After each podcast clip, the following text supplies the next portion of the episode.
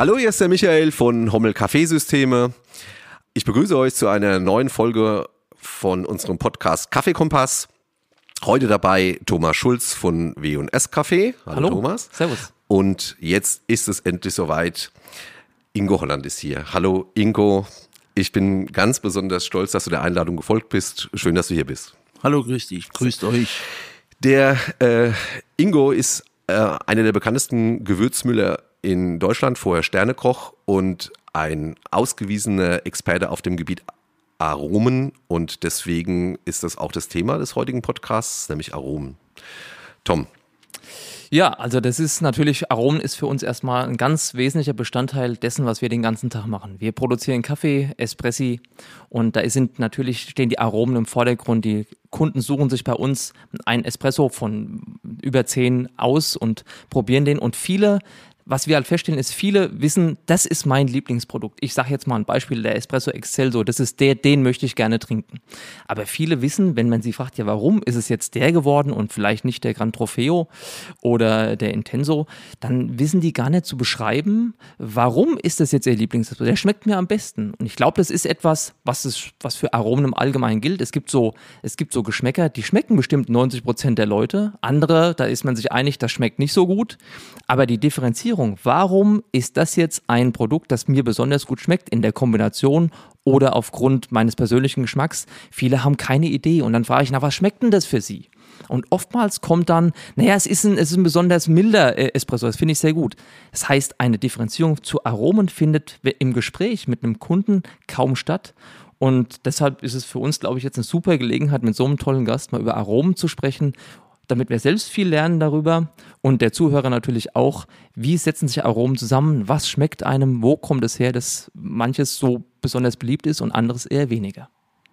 Und deshalb ist die Frage, wie setzen sich Aromen zusammen? Gibt es Kombinationen, die besonders beliebt sind? Worauf muss man da achten? Natürlich gibt es ähm, Kombinationen, die sehr beliebt sind.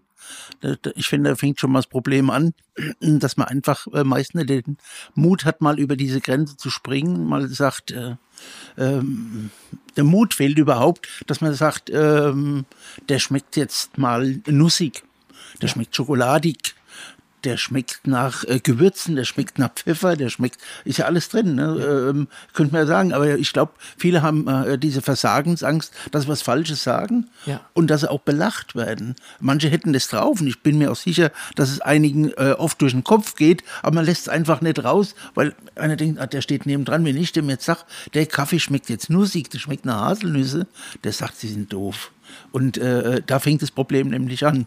Und, ähm, und das andere ist halt einfach, ähm, dass sie die Aromen auch gar nicht kennen mhm. äh, zum Beschreiben, weil sie oftmals noch gar nicht richtig einzeln geschmeckt haben.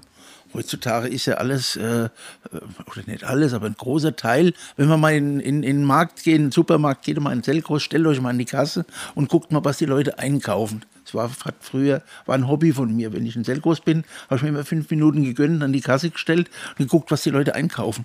Der größte Teil ist doch irgendwie fertig gemischt, fertig äh, vorkonfektioniert, fertig abgeschmeckt, so dass man es nur noch warm macht nur noch anrührt und so weiter. Und äh, deswegen wissen die Leute auch nicht mehr, äh, äh was steckt da, welches Aroma steckt da dahinter. Größtenteils fehlt auch sogar die Interesse. Also. Das heißt also, wir können mehr oder weniger nur es schmeckt uns von, es schmeckt uns nicht unterscheiden und sind ein bisschen degeneriert, kann man das so sagen? Ähm, Gibt es da auch wieder ein Training, dass man wieder zum, äh, dass man die Aromen wieder schult, dass man sich damit bewusst auseinandersetzt? Also das Training hätte eigentlich schon ein bisschen früher beginnen sollen. Ne? Also das, ähm, ähm, ich sage ja immer, mein Training hat begonnen mit acht, neun oder zehn. Aber mein Vater hat mich nicht angesetzt, drauf rieche mal und schmecke mal. Es hat halt gerochen, es hat halt geschmeckt. Mhm. Bin mit ihm in der Weinberg und ich muss mit ihm in den Wald. Aber wenn ich, ich kann heute, ähm, wenn ich am Waldrand vorbeilaufen, dann ohne Spaß, dann rieche ich, ob da in der Nähe Pilze wachsen.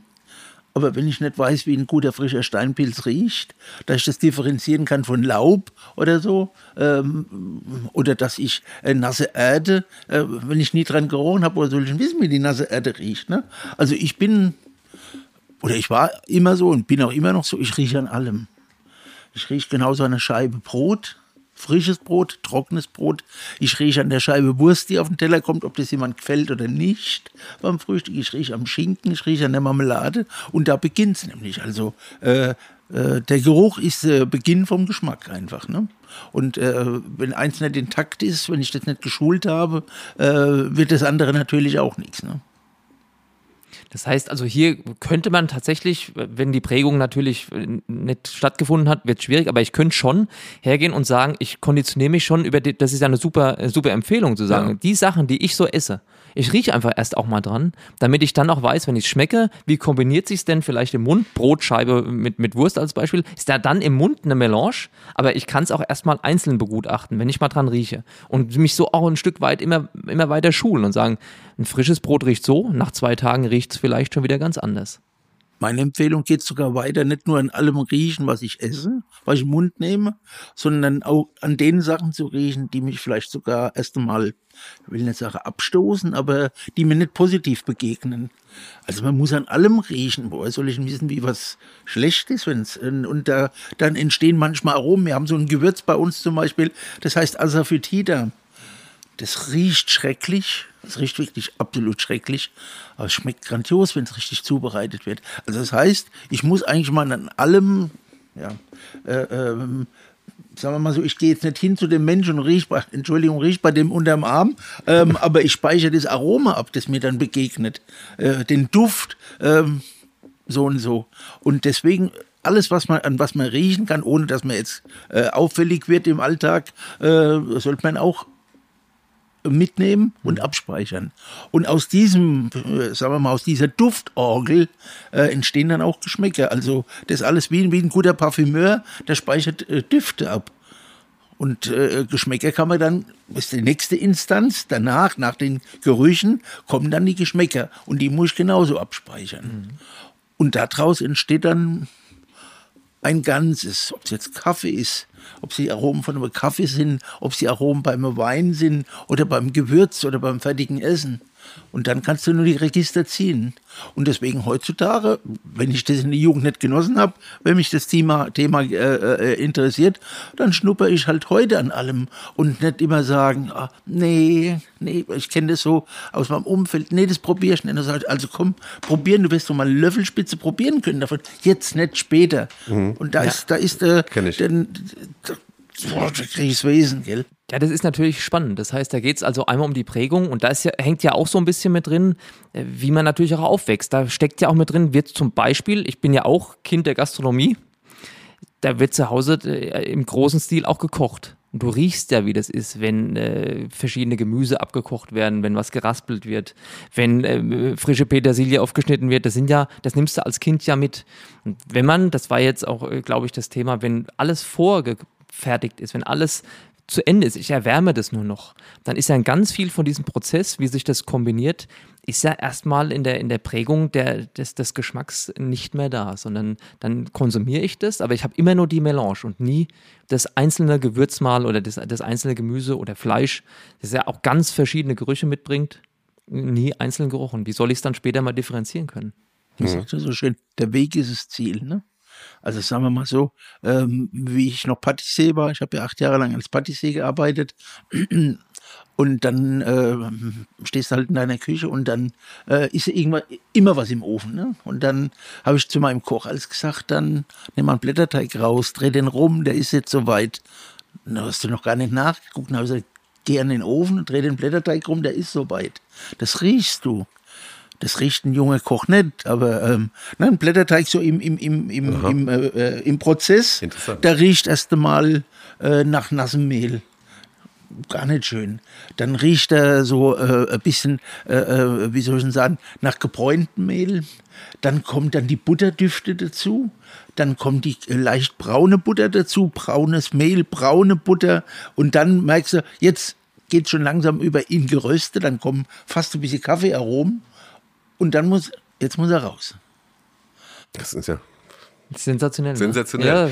Ja, Äh, würdest du sagen, dass du da äh, äh, genetisch jetzt einen besonders guten Geruchssinn hast oder geht es einfach um das bewusste Wahrnehmen von diesen Gerüchen und dem bewussten Abspeichern, dass du da schon immer Interesse dafür hattest? sagen wir mal so, ähm, ich hatte Lust dazu, ich hatte Interesse, aber äh, das ist bei uns nicht, ja okay, äh, meine Oma war äh, in der Gastronomie und hat sehr gut gekocht, meine Mutter auch, aber ähm, ich habe da keine Ahnen, die irgendwie aus der Gastronomie kommen. Mein Vater hat irgendwann einmal angefangen, Nebenerwerbswinzer zu werden, also auch nicht vorgeprägt, aber äh, bei uns gab es immer was Leckeres auf dem Tisch. Meine Mutter äh, hat jetzt nicht teuer gekocht, aber sie hat lecker gekocht.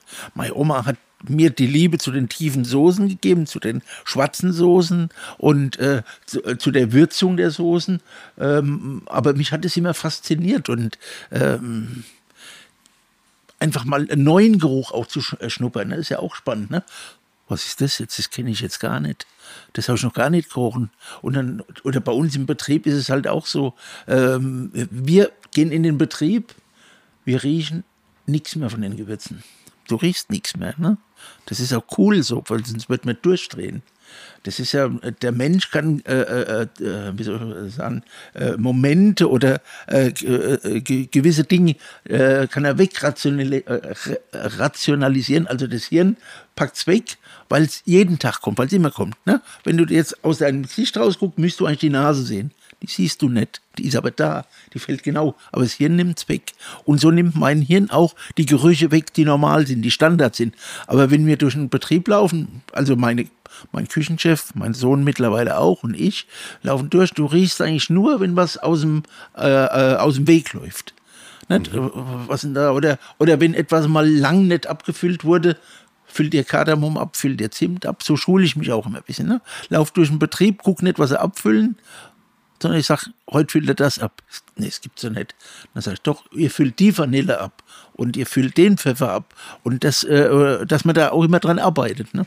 Uns fällt auf, insgesamt in dem gesamten Lebensmittelsektor wahrscheinlich, aber uns fällt auf, dass gerade äh, große Industrieprodukte da versucht man wirklich jegliches Profil wegzunehmen, so eine Angleichung, dass es irgendwie, es ist, äh, ich habe das Gefühl, es ist zum Ziel gemacht, dass wir Produkte auf den Markt bringen. Auch bei Bier fällt mir das auf. Diese Angleichung der großen Biere schmecken alle irgendwie ähnlich, dass man denen ähm, die Profile wegnimmt, dass sie einfach nicht stören und dann damit gut ver äh, käuflich sind.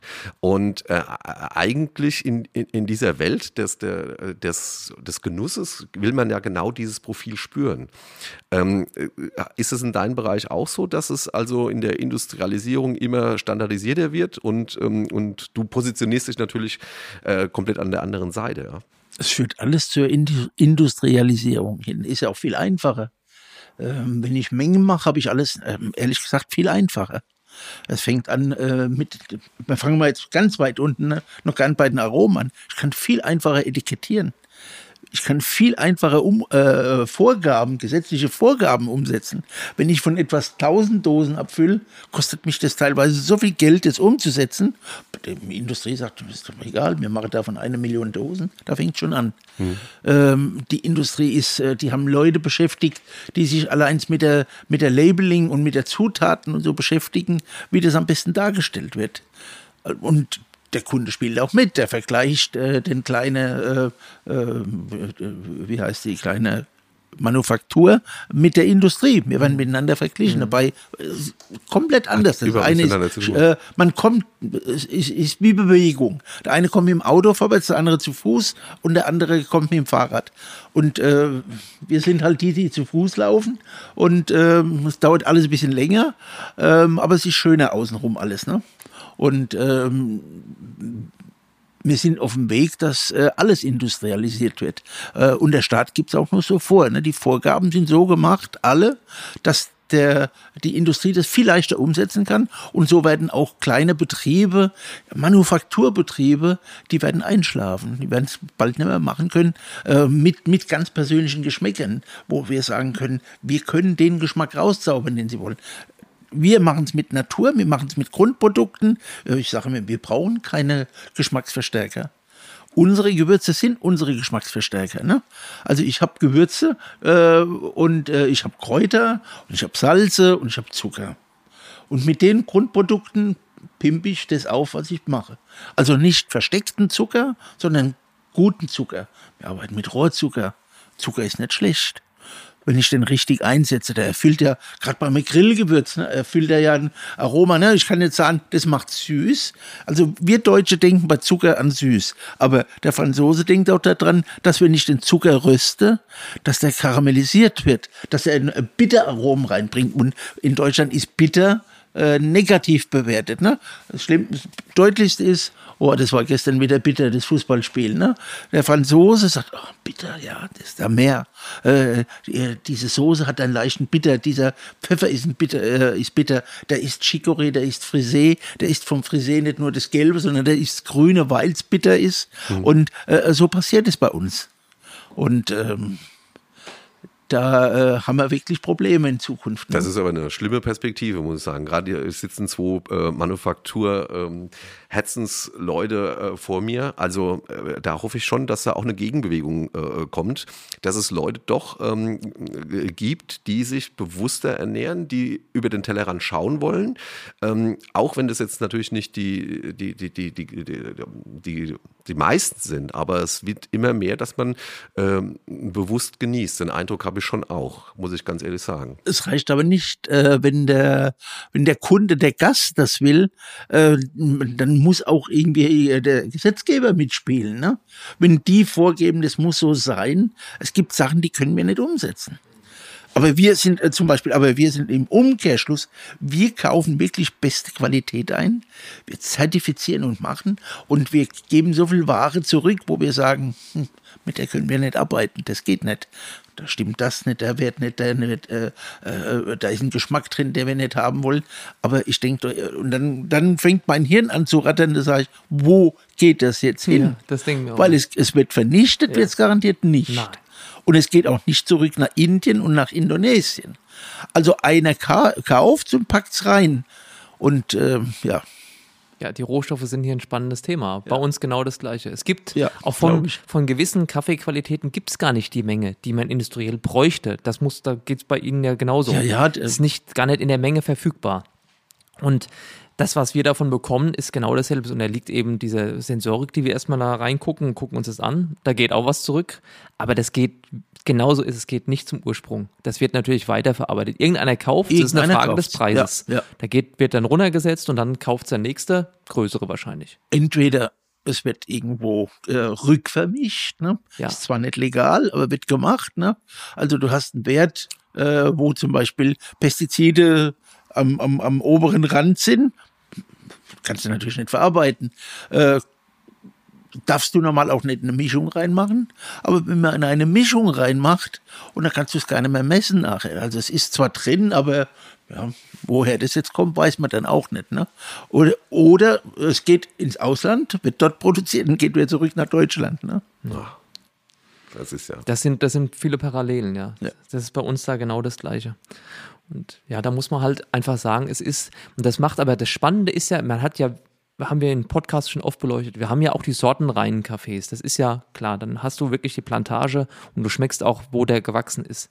Ich weiß nicht, wie es bei Ihnen ist. Bei uns in der Rösterei ist es aber so, Ganz stolz sind wir schon auf die Produkte, die wir selbst gemacht ja. haben. Also unsere Mischungen, die Blends, die wir daraus erstellen, wo wir sagen, wir nehmen einen Grundkaffee, ein paar haben wir beleuchtet in einem letzten Podcast, mhm. und sagen, das ist vielleicht ein Produkt, und das ist ja manchmal auch das Reizen von dem, von dem Konsument. Das ist gar nicht geeignet dafür, dass er Espresso werden kann. Das ist eher ein Kaffee. Du hast aber eine Idee und hast, begleitest den dann mit zwei, drei anderen Kaffees, die Stärken hervorheben, Schwächen abmildern und das dann kombinieren. Und die, die Mischung ist schon das Reizvollste für uns. Also da sind wir auch immer am meisten stolz, denn im Prinzip, sagen wir, ein indonesischer Mandeling kann erstmal jeder kaufen. So wie wir den auch, der röstet den vielleicht anders, aber da hätte er das gleiche Produkt. Daraus der entstandene Espresso. Das ist ja so die Handschrift, die wir haben. Ist das bei Ihnen, äh, was Gewürze angeht, ähnlich, dass Sie sagen, die diese Kombination, die wir machen, wo wir auch mal einen Kunden kieksen mit und gehen ein Stück nach vorne und vielleicht ist es auch manchmal, wir haben einen tollen Espresso, der ist bei uns ein Bestseller. Das war ein Unfall. Das darf man ruhig sagen. Also der war so ja. nie geplant. Wir haben uns vermischt, wir haben den geröstet und haben den dann mal probiert und haben gesagt, das hat was. Wir haben das dann verfeinert. Und da ist was draus geworden. Heute ist es ein ganz, ganz beliebtes Produkt. Also das macht ja Spaß, das Spielen mit diesen ganzen verschiedenen Komponenten. Und im Endeffekt macht es auch dann unsere Manufaktur und vielleicht ja auch bei Ihnen aus, dass man sagt, das ist jetzt unser Espresso Intenso und vielleicht haben Sie ein ganz spezielles Gewürz, was kombiniert wurde, wo man sagt, das ist so meine Expertise.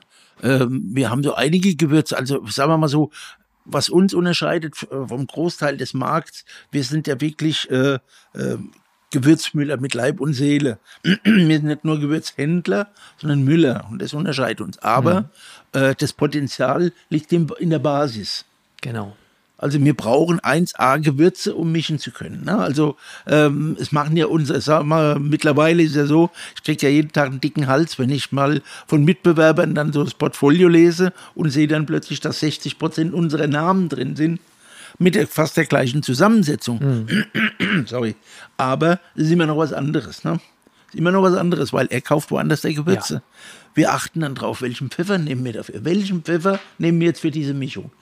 Nehmen wir Belem, nehmen wir Kerala, nehmen wir Sarawak, äh, nehmen wir den Weißen, nehmen wir den Perijan oder nehmen wir den äh, Sri Lanka, äh, rösten wir den und das ist, äh, das ist unser Know-how. Das ist, macht es unvergleichbar, ne? Und äh, wir haben auch Gewürze, wo wir sagen, ja, das ist eigentlich entstanden, weil, äh, also unser Purple Curry zum Beispiel, ne, ist ja so ein ganz spezielles Gewürz und äh, so ein Curry gibt es am Markt nicht, gab es auch nicht. Mittlerweile gibt es viele, die das gemacht, gemischt haben als erstes, aber ich weiß noch, wie es entstanden ist. Äh, ist mir auch mittlerweile egal, ob es nachmachen, ist ja irgendwie auch ganz schön, wenn du kopiert wirst. Ähm, aber wir haben damals ein Hibiskussalz gemischt.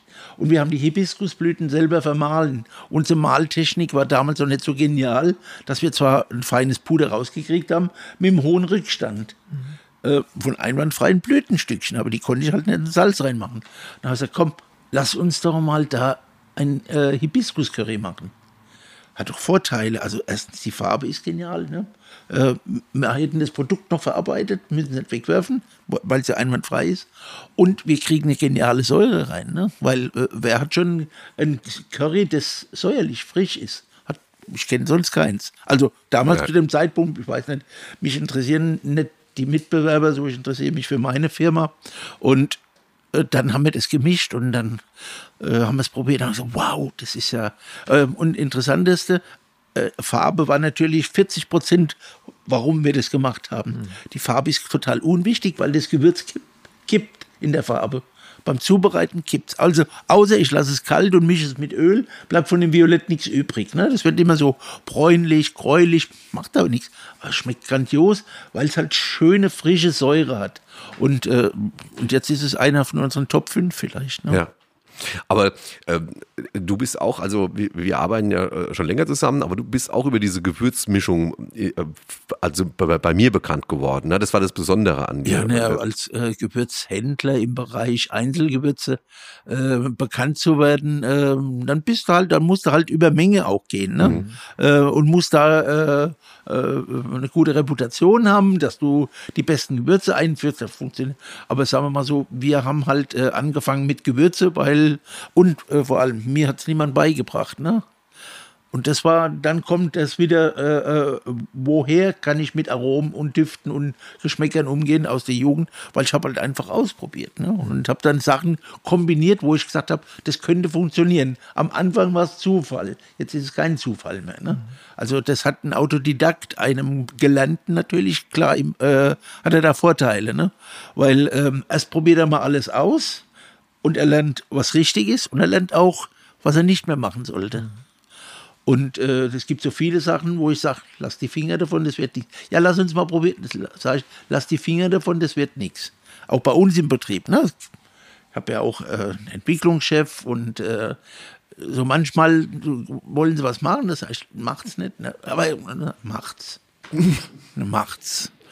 Und dann, äh, und nicht nur, nicht nur der, auch vorher schon, ne? Und dann, dann kommt, äh, hat denn, dann sag ich, ja, ich weiß warum. Na, zum Beispiel, äh, wenn du Gewürze hast mit, mit viel Muskat, mit viel äh, Chili, mit viel Sternanis und solche Sachen, hast du viel Öle und Nelken, hast du viel Öle drin. Mhm. Das zieht die Maschine nicht durch.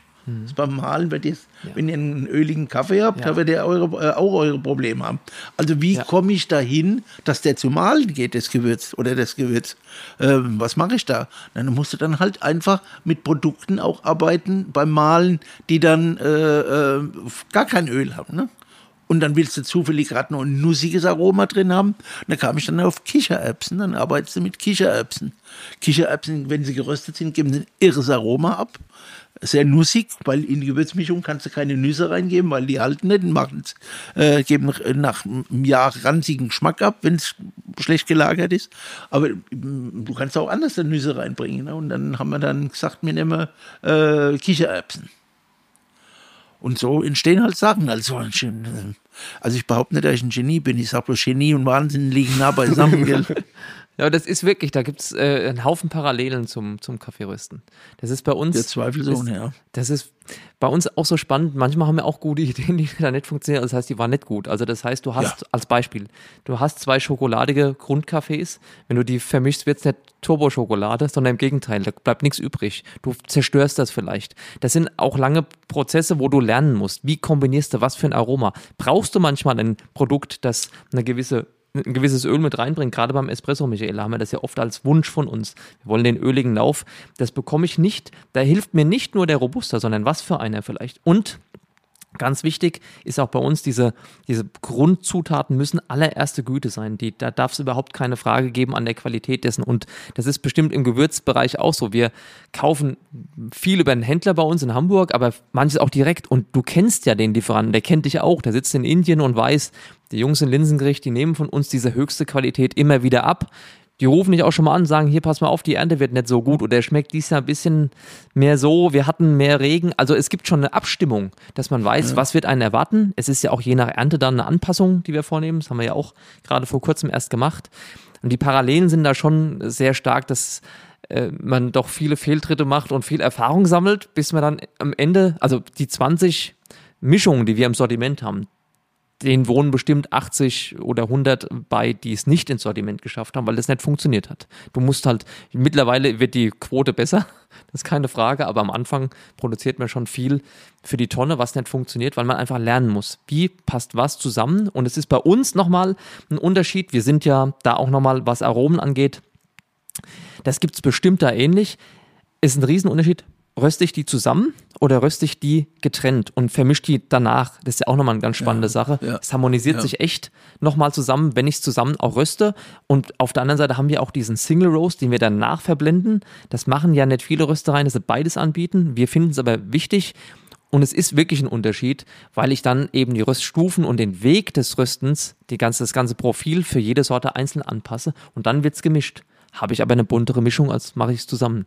Das ist wahrscheinlich ähnlich bei euch. Das haben wir auch schon versucht. Also bei uns ist es allerdings so, bei der Röstung äh, rösten wir ganz wenige Sachen zusammen, weil es vom, vom, vom Format auch gar nicht geht. Ja, ne? ja. Äh, du kannst einfach nicht ja. Lorbeer, Nelken und schwarzen Pfeffer kannst nicht zusammenrösten. Das geht nicht, das geht in die Hose.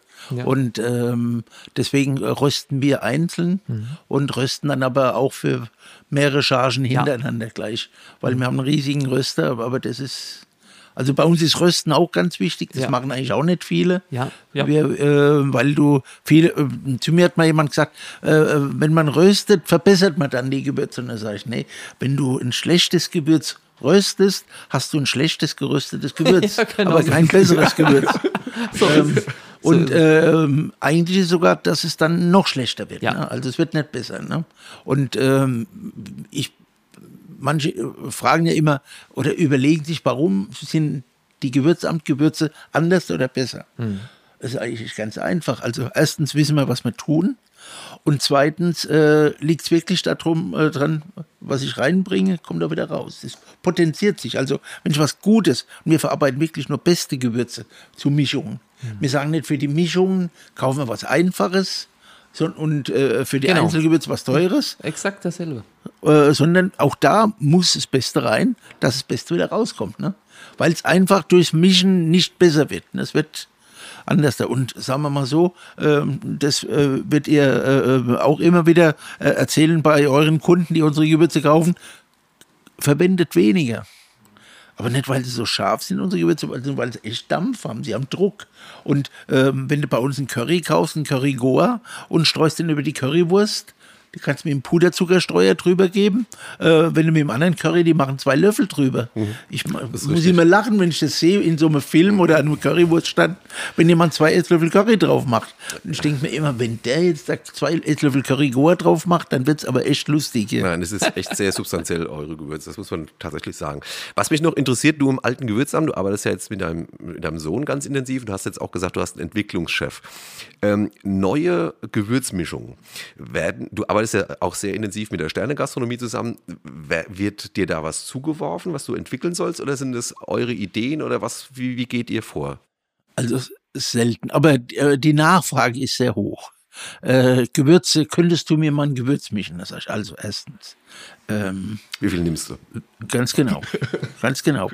Weil die, äh, könntest du mir, ich bräuchte da so 10 Kilo, und dann sage ich, ja, dann misch das selbst kauf die Gewürze. Ich habe neulich so jemanden gehabt, der hat dann gesagt, ja, äh, ich habe da zehn Rezepte, könntest du mir die mischen? Sag ich, klar. Ähm, du nimmst aber von jedem Gewürz 50 Kilo und die kriegst du in Päckchen, in Dosen, wie du es haben willst und äh, von alle zehn so und die nimmst du auf einmal ab und zahlst sie auf einmal. Und dann sagte er, das kann ich schon nicht bezahlen. Da sage ich, ich? Bin ich Bank oder bin ich Gewürzhändler? Ähm, also da ja, fängt schon ja, an, ne? Ja. Also für 10 Kilo, also unter 50 Kilo, da, da, da bricht schon, das, äh, die meisten Gerüste brechen da schon zusammen, weil keiner sich vorstellen kann, dass er 50 Kilo. Ähm, wenn was Gutes kommen würde, würde ich es mischen, aber es ist alles ähm, Wischiwaschi, ne? Mhm. also was dann kommt.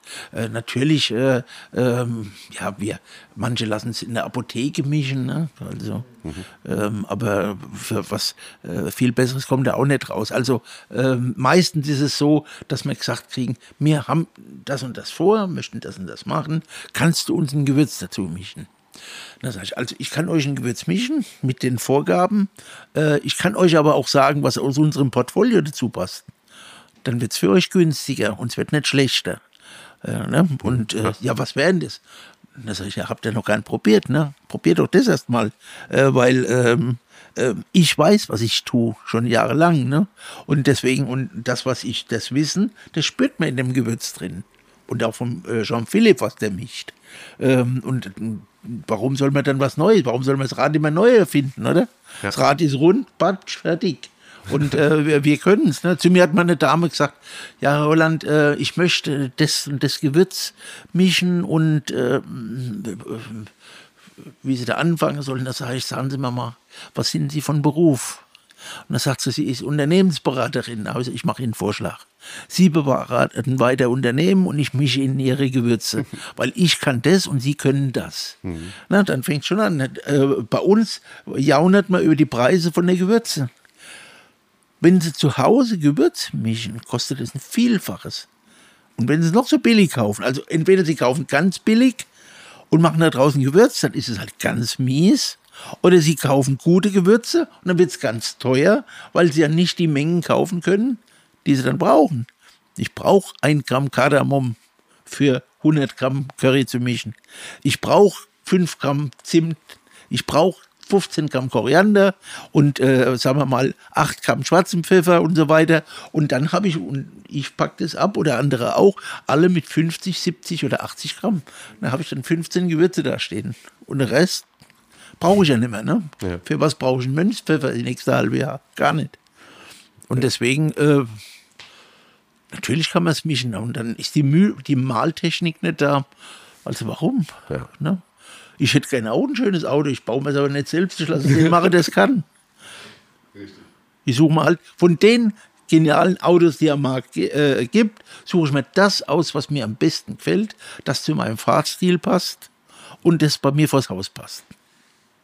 Interessant. Ich denke, es ist, es ist so, und das ist, glaube ich, etwas, ohne dass man jetzt die wirkliche, also die, die, die, die Tiefe der Aromen haben wir beleuchtet, aber es ist vielen wird trotzdem nicht ganz klar sein, warum ihnen jetzt ein Produkt schmeckt. Aber ich glaube, was, was für uns beide, ähm, überhaupt für alle Manufakturen, die das ordentlich machen, was sie tun, doch steht, ist, wenn der, wenn der Konsument jetzt mal ein Gewürz von Ihnen oder vielleicht auch einen Kaffee von uns probiert und danach seinen Lieblingspfeffer von früher und seinen Lieblingskaffee von früher wieder trinkt, dann hat er einen Unterschied, den er feststellt. Und das führt zumeist immer dazu, das spricht ja auch für die beiden äh, jeweiligen Auslastungen, die wir da haben, dass die Leute dann wieder zurückkehren und sagen, dass ich das früher trinken konnte. Der direkte Vergleich, dieser AB-Vergleich, wenn das dann leer ist bei von Ihnen oder das von uns, das ist für die meisten Kunden dann erst die Offenbarung. Die probieren das und sagen, wunderbar, das ist auch ein toller Kaffee. Und wenn sie ihren alten wieder trinken, ist meistens ein riesen Aha-Effekt. So haben wir das am Anfang nur gemacht. Wir haben gesagt, hier 500 Gramm und danach trinken sie wieder ein altes Produkt. Die Kunden sind viele, viele Jahre unsere Stammkunden geworden. Deshalb, ich glaube, ein, ein Verständnis, auch wenn man es nicht ergründen kann, für eine Hochwertigkeit in so einem Aromenbereich, die ist in den Menschen schon da. Und oft ist es ja so, bei Kaffee ist es so und bei Gewürzen ist es ja noch viel ausgeprägter. Es gibt ja auch noch so einen gesundheitlichen Aspekt von den Sachen. Es gibt ja Gewürze, die sind toll für die Verdauung. Man, es gibt Gewürze, die richten ganz viel mit am an. Sie haben es gerade gesagt, also eine ordentliche Menge Curry, die kurbelt den Kreislauf dermaßen an. Da weiß man danach, das ist ja wie Sport gemacht zu haben. Man schwitzt ja wirklich. Bei Kaffee ist es ja ähnlich. Wie viel Säure muss ich konsumieren? Was ist da alles drin? Bekomme ich das gut? Habe ich Sodbrennen danach? Was für, für Reaktionen hat mein Körper? Und hochwertigste äh, Zutaten und hochwertige Mischungen, die sind ja meistens auch für den ganzen Körper wesentlich angenehmer zu vertragen. Das ist zumindest bei uns etwas, wo die Leute immer wieder sagen, ja, äh, ich kann gar nichts anderes mehr trinken. Und das ist ja auch eine, eine Aussage, die ist zwar weniger aromenlastig, aber im Endeffekt eindeutig. Und ich glaube, bei Gewürz ist das, kann das ja nicht anders sein. Ich glaube, der Kunde will ähm, erstens mal eine Geschichte hören. Hm. Die ist oft wichtiger wie der Geschmack. Und äh, wenn die Geschichte stimmig ist, gut und stimmig ist, also ich meine jetzt nicht Geschichten erzählen, nicht Gebrüder Grimm, sondern äh, wenn da wirklich was dahinter steht, äh, dann ähm, gibt es auch ein Gefühl der Authentizität mhm. dessen, der das erzeugt hat. Und dann schmeckt es auch besser. Mhm. Also äh, mir schmeckt prinzipiell alles besser von, dem, von einem Menschen hergestellt, den ich mag. Mhm. Also ich habe jetzt auf Sylt oben und dann hatte ich so eine Begegnung mit einem äh, Journalist und, äh, und mit meinem größten Abnehmer Deutschlands. Und äh, dann haben die mich abgeholt und dann war plötzlich noch ein Bäcker am Tisch gesessen. Der Bäcker Lund aus Hörnum. Und er hatte Brot dabei gehabt. Das Brot hat erst mal ausgesehen, als wäre ein Zimmerbrand gewesen. Ne? wo, wo ich ja drauf stehe. Ne? Also ich mag dunkles Brot. Und ähm, aber der Mensch, der war so überzeugend, der war so verliebt in sein Produkt, wie er das macht und dass er sein äh, Mehl auf, äh, dass er sein Mehl auf Sylt, äh, das Getreide auf Sylt anbauen lässt dass er mit Sylter Salz arbeitet, mit Sylter Wasser sowieso und äh, wie er seinen Job liebt und das Brot, ich könnte das, äh, manche sagen, ja, ist okay, aber ich bin total verliebt in das Brot. Ich lass mal ab und zu äh, Sylter Brot schicken. Ne? Und so ist es bei so Filmen. Ne? Äh, äh, das ist ein ganz durchschnittlicher Wein und dann lernst du die Winzerin kennen und plötzlich schmeckt er doppelt so gut. Ne? Aber ähm, äh, super interessant. Jetzt ist aber die Frage, wir haben jetzt äh, irgendeinen Zuhörer, der würde sich da gerne mal drauf einlassen. Gibt es denn irgendwie eine Anleitung, wie man ähm, bewusster, sensorischer konsumieren kann. Weil, äh, wie gesagt, wir haben auch schon die Erfahrung, dass man häufig äh, bitter von sauer nicht so richtig unterscheiden kann. Könntest du da noch was dazu sagen? Gibt es irgendwas, worauf man achten sollte, wenn man zum Beispiel einen Wein trinkt oder einen Kaffee oder auch ein Gewürz äh, verkonsumiert? Äh, ich bin da sehr dekadent beim, ähm, aber in die andere Richtung, äh, weil ich glaube, erstens mal fängt es an, aus was trinke ich das? Ja. Und ich rede gar nicht von Gläsern für 180 Euro Stück, sondern äh, nicht erschrecken. Äh, die meisten glauben jetzt, ich bin Banause. Ich trinke zu Hause jeden Wein mindestens einmal aus der Flasche. Und das nivelliert. Das ist, ähm, weil woanders habe ich Gläser, aber die Flasche ist eigentlich ziemlich ähnlich trinkt mal aus, und da fängt schon an, aus welchem Gefäß trinke ich das? Dass plötzlich Säure oder Frucht oder Bitterstoffe im Zentrum stehen. Mhm.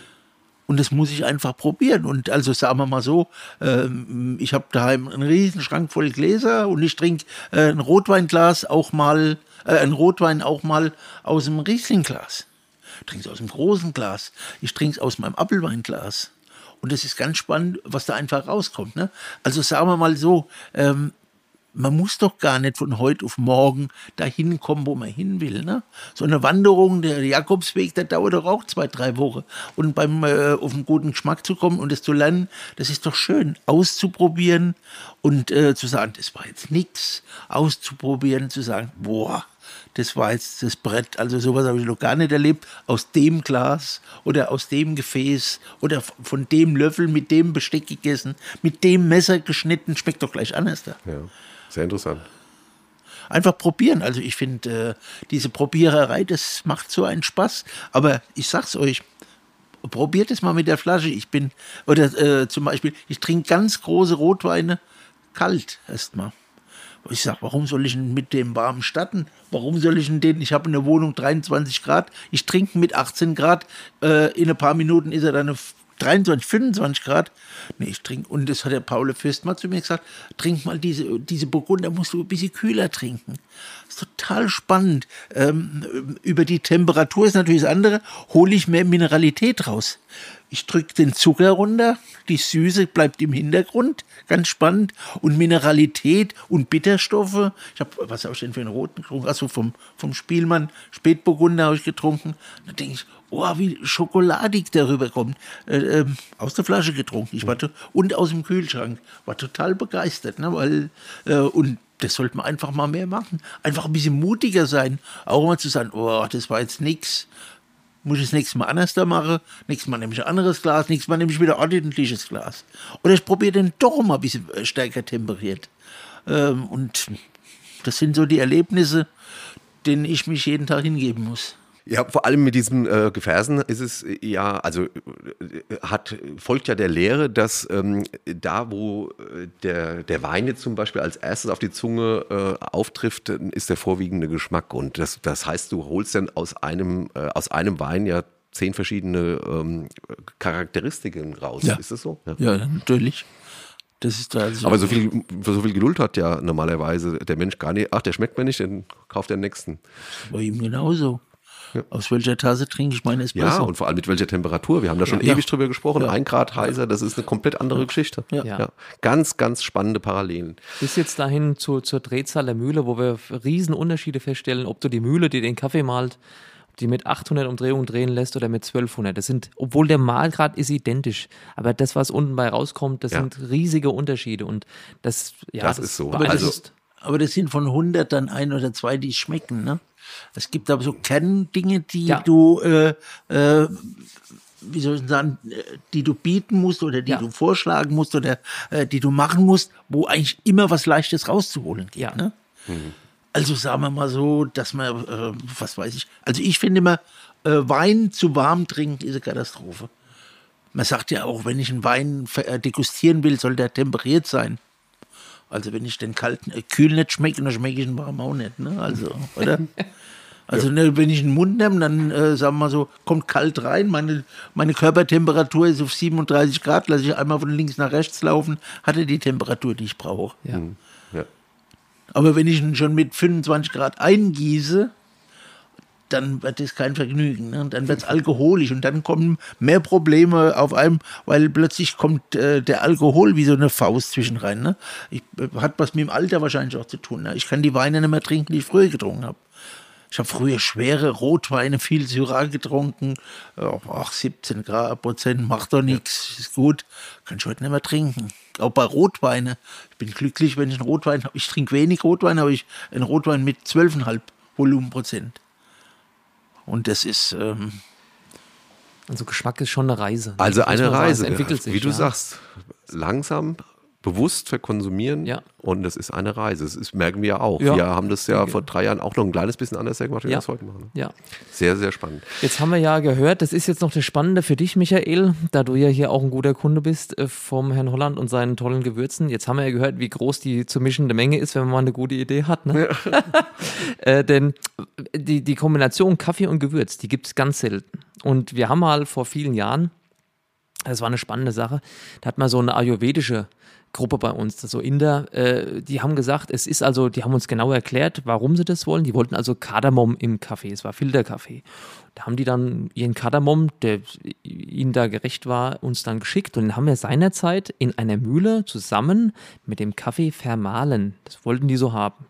Und dann haben die das getrunken und haben dann gesagt, in der, in der, in der äh, Auffassung, die die da religiös vertreten, mindert es also die schädlichen Eigenschaften des Kaffees ab. Und daraus könnte man ja mal in so einer Kombination vielleicht, ähm, ich, ich will es ja so nicht sagen, aber Richtung Barista-Gewürz, vielleicht gibt es ja eine gute Idee für einen Siebträger. Aber, aber die Menge äh, ist nachher die naja, aber der Ingo hat ja schon genügend Sachen, die man schon verwenden kann. Ne? So gemahlene Portfolio, Vanille, ja. Äh, das könnte man. Was, hast du eine Idee, wie wir da, wenn jemand die unsere Aromen noch nicht reichen, wenn man das noch mal ein bisschen also, pimpen kann? Es gibt so einige Gewürze, äh, also wir haben zum Beispiel auch eine Mischung, die ich total spannend finde immer, wo ich dann einfach auch sage, die kannst du im Siebträger gerade so ein Espresso-Löffelchen oben drauf machen. Ja. Äh, Quatre Épices. Aha, okay. Das ist dann, viele sagen, ja, das ist weihnachtlich, das geht mir immer auf den Nerv. Wenn irgendwo Zimt dabei ist, dann ist es weihnachtlich. Also in jedem Curry ist fast Zimt und keiner sagt, dass Currys weihnachtlich sind, aber das Zimt, äh, äh, Nelke, äh, Piment und so weiter und, äh, und Pfeffer und das ist total spannend, weil es auch facettenreich ist. Ne? Also ja. Äh, und vor allem diese leichte Pfefferschärfe, die dann auf der Zunge übrig bleibt. Ne? Ähm, solche Sachen, äh, dann haben wir Mole, da ist Kakao mit drin, hm. da ist zwar ähm, da muss man im Kopf, muss man die Zwiebel und den Knoblauch rausnehmen, dass man es probiert, aber es schmeckt. Mhm. Wir haben auch mal ein Dessert gemacht mit, äh, mit Thai-Currypaste. Die besteht ja fast nur aus Knoblauch und aus äh, Galgant und aus äh, Zwiebeln. Aber wenn du, wenn du es nicht weißt, äh, schmeckt es auch nicht. Ne? Ja. Mein, mir, zu mir hat mal jemand gesagt, ein Blick aufs Etikett, da sitzt 20 Jahre Erfahrung. also wenn du weißt, was drin ist, schmeckst es auch. Wenn es, ne? es ist, ich finde auch, der Deutsche ist so, so ein, so ein Analysetrinker. Ne? Ja. ja oder, oder, oder ein Analyse-Konsumierer, drücken wir es mal so aus, ne? der muss erstmal die auf dem Päckchen die Nährwerttabelle äh, gelesen haben. Ähm, beim Wein muss Säure und die Schuhgröße vom Winzer äh, muss bekannt sein. Und ähm, also ich lese die Zutatenliste, ist für mich das Allerwichtigste. Mich interessiert der, äh, der Name nicht, mich interessiert nicht, was der erzählt. Ich gucke mir Zutatenliste an. Und wenn ich Zutatenliste fertig bin, dann sage ich also erstens mal mal, ist das gelogen? Das ist unnötig. Ne? Ich habe neulich eine Gewürzmischung im Internet gesehen. Da steht an drittletzter Stelle Safran und Pfeffer hinterher. Also kann nicht sein. Mhm. Geht gar nicht, weil es ist ja hierarchisch von den ja. äh, Gewichten, was drin ist. Ne? Und äh, vorne war, was weiß gar nicht, was war. Aber äh, Safran an drittletzter Stelle geht nicht. Kannst du nicht essen, kannst du nicht bezahlen. Hm. Es geht gar nicht. Ne? Also stellen wir mal vor, wir machen ein Kilo und es sind bloß, äh, wenn der Pfeffer schmecken soll, sind bloß 50 Gramm drin. Da müssen mindestens, sagen wir mal, 60 Gramm Safran drin sein. Hm. Wer soll denn das bezahlen? Wer soll denn essen? Ne? Und äh, warum? Warum ist da jetzt äh, Maisstärke drin? Warum ist da Paniermehl drin? Hm. Warum ist da äh, eh so und so viel drin? Und da habe ich schon keine Lust mehr. Ne? Hm. Und äh, das ist immer mehr. Ne? Und, und dann wird gemogelt, dann Trüffelöl. Trüffelöl, mein Lieblingsthema. Ja. Ich habe die Tage wieder mit jemand diskutiert, weil er sagt, äh, ja, ich habe ein Trüffelöl gefunden, da ist kein Aroma drin. Also, das musst du mir zeigen. und dann sagt er, ja, das kostet, und dann habe ich nachrecherchiert von der Firma, kosten 80 Gramm Trüffelbutter äh, 8 Euro. Unmöglich. Das, das, geht nicht. Aber das, die sind ja so überfrachtet, diese Trüffelöle, dass man dann, wenn man ganz normale Spaghetti mit Trüffel isst, ja da enttäuscht ist, wie wenig Trüffelgeschmack das hat. Ne? Ja, weil es ja, das ist pur. Und es ist eine Schweinerei. Es ist, wird ist aus, das, ist das, das chemisch hergestellt? Chemisch hergestellt. Es wird aus Butangas hergestellt. Ach du meine Güte. Also habe ich mal gelesen, ich weiß nicht, aber es ist auf jeden Fall chemisch. Und es steht dann, äh, sage ich, guck bloß auf dein Etikett, was an letzter Stelle steht. Wenn an letzter Stelle Aroma steht, dann weißt du, dass es Dreck ist. Mhm. Da kann auch weißer Trüffel, da kann äh, Tupper Magnatum Pico und Melanosporum draufstehen. Wenn an letzter Stelle Aroma steht, dann sind sie an diese Trüffel mit dem Päckchen vorbeigelaufen. Und mich hat auch neulich ein Gastronom angesprochen, da haben wir noch ein Projekt, ähm, der wollte ein Trüffelsalz. Und ich gesagt, das, wie du dir das vorstellst, das wird nichts.